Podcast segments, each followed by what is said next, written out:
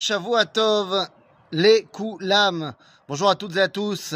Et on revient pour une petite étude du dimanche matin, toujours pour la réussite pleine et entière de nos soldats extraordinaires, pour le retour de tous nos otages, pour la réfoie de tous nos blessés et l'élévation de l'âme de tous nos disparus. Les amis, je voudrais parler avec vous d'un petit sujet, puisque jeudi, jeudi qui arrive là maintenant, et bien dans quelques jours, c'est Rosh Chodesh Shvat. Et nous enseigné nos sages que Shvat, c'était les initiales de la phrase Shenit Baser Bessorot Tovot. C'est-à-dire qu'on n'entende que des bonnes nouvelles. Et bon alors c'est toujours vrai, c'est toujours bien de souhaiter ça les uns aux autres, mais il y a une particularité avec le mois de Shvat, et c'est pour ça que c'est si fort de le dire à ce moment-là. Et oui, le mois de Shvat, si on y réfléchit un petit peu, eh bien, c'est un mois qui est en fait en plein milieu de l'hiver. L'hiver va commencer à partir du mois de Kislev, Tevet, Shvat, on est en plein milieu, et ensuite on va avoir Adar pour finalement arriver en Nissan au printemps. En vrai, le mois de Shvat, c'est donc le milieu de l'hiver. Alors oui, bon, effectivement, avec le ciel bleu qui est derrière moi, on va pas forcément voir ça, mais de manière générale, eh bien, le mois de Shvat, c'est le moment où tu ne vois pas à l'œil nu le renouveau où tu ne vois pas la vie en train de reprendre son cours. Tu n'es pas au mois de Nissan. Au mois de Nissan, eh bien, c'est le printemps. Les arbres sont en fleurs. D'ailleurs, d'après la halakha, au mois de Nissan, on va faire Birkat Ilanot. C'est quoi Birkat Ilanot Eh bien, c'est justement le moment où tu vois les arbres en fleurs. Et donc, tu vois le renouveau. En d'autres termes, lorsque tu vois le renouveau, c'est pas très compliqué d'être optimiste. Lorsque tu vois la vie reprendre ses droits, c'est pas compliqué d'être heureux.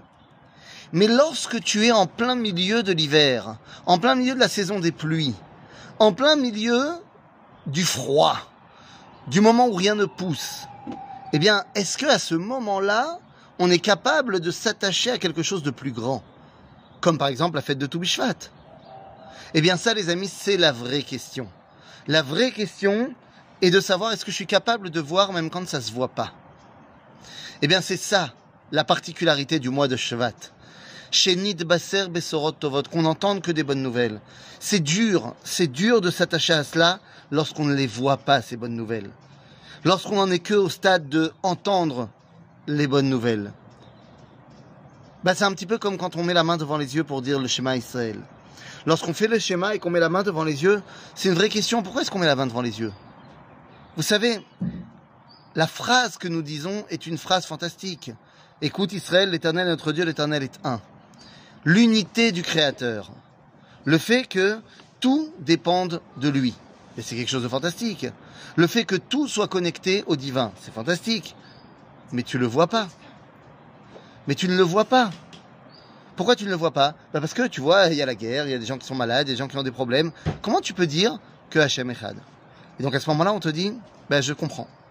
Je comprends que tu puisses pas le dire, ou du moins, je comprends que quand tu le dises, tu ne puisses pas le voir. Donc, mets-toi la main devant les yeux. Mets-toi la main devant les yeux pour essayer de t'accrocher à ce que tu entends et non pas à ce que tu vois. En fait, le mois de Shvat, c'est le moment où on met la grande main devant les yeux au niveau du schéma et on essaye d'entendre. Et vous savez quoi? Si on arrive à entendre bien, alors il est possible qu'on puisse faire comme ça et qu'on puisse commencer à entrevoir également quelque chose. Et c'est pour ça que Chachmei Mekoubalim, les kabbalistes qui entendaient profondément, eh ont été capables de nous dire, mais regardez un petit peu quand même. Regardez un petit peu quand même. À ce moment-là, au milieu de l'hiver, eh bien, si on, arrive à regarder à l'intérieur de l'arbre, certes, on ne voit pas les fleurs et on voit certainement pas les fruits, mais si on peut voir à l'intérieur de l'arbre, eh bien, on verra que la sève commence à remonter dans l'arbre. En d'autres termes, le processus qui va finalement amener aux fleurs et aux fruits, eh bien, oui, a commencé. Il faut pour ça une capacité de vision intérieure et surtout une capacité de patience. Parce que si lorsque je vois les fleurs, je suis prêt à attendre un petit peu pour avoir le fruit, c'est plus dur de patienter lorsque je ne vois rien à l'extérieur, mais que tout est en train de se mettre en place à l'intérieur.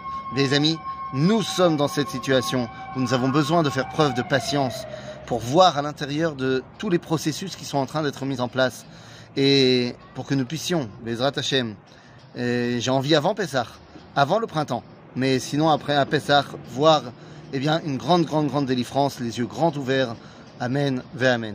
À bientôt.